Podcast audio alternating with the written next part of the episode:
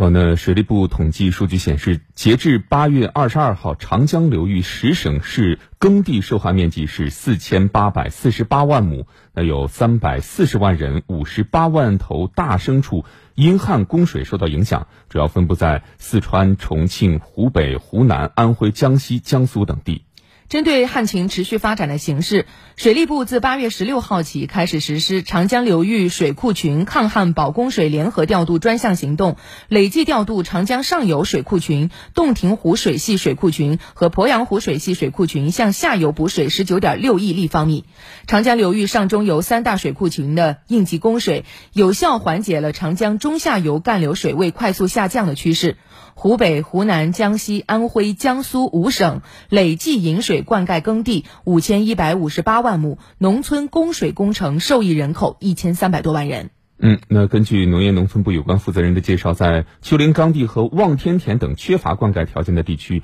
一些地方也在千方百计调度抗旱水源。那在有灌溉条件的地区，则抓抓住这个水稻抽穗扬花的关键阶段，通过啊小水勤灌、以水调温，还有喷施叶面肥等措施，促进中稻正常结实，晚稻正常运穗，还有努力稳产稳收。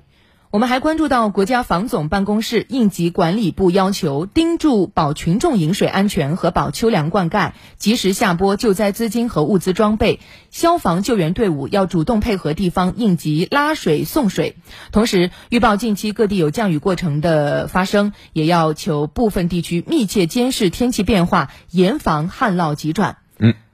长江防总八月二十二号的会商分析也指出，当前流域干旱形势仍在持续发展，但是预报在二十六号前后多地将有一次明显降雨过程，所以要密切关注流域水情、雨情变化趋势，加强风险研判和预报预警，做好旱涝急转和局地山洪灾害的防范应对，做到防汛抗旱两手抓。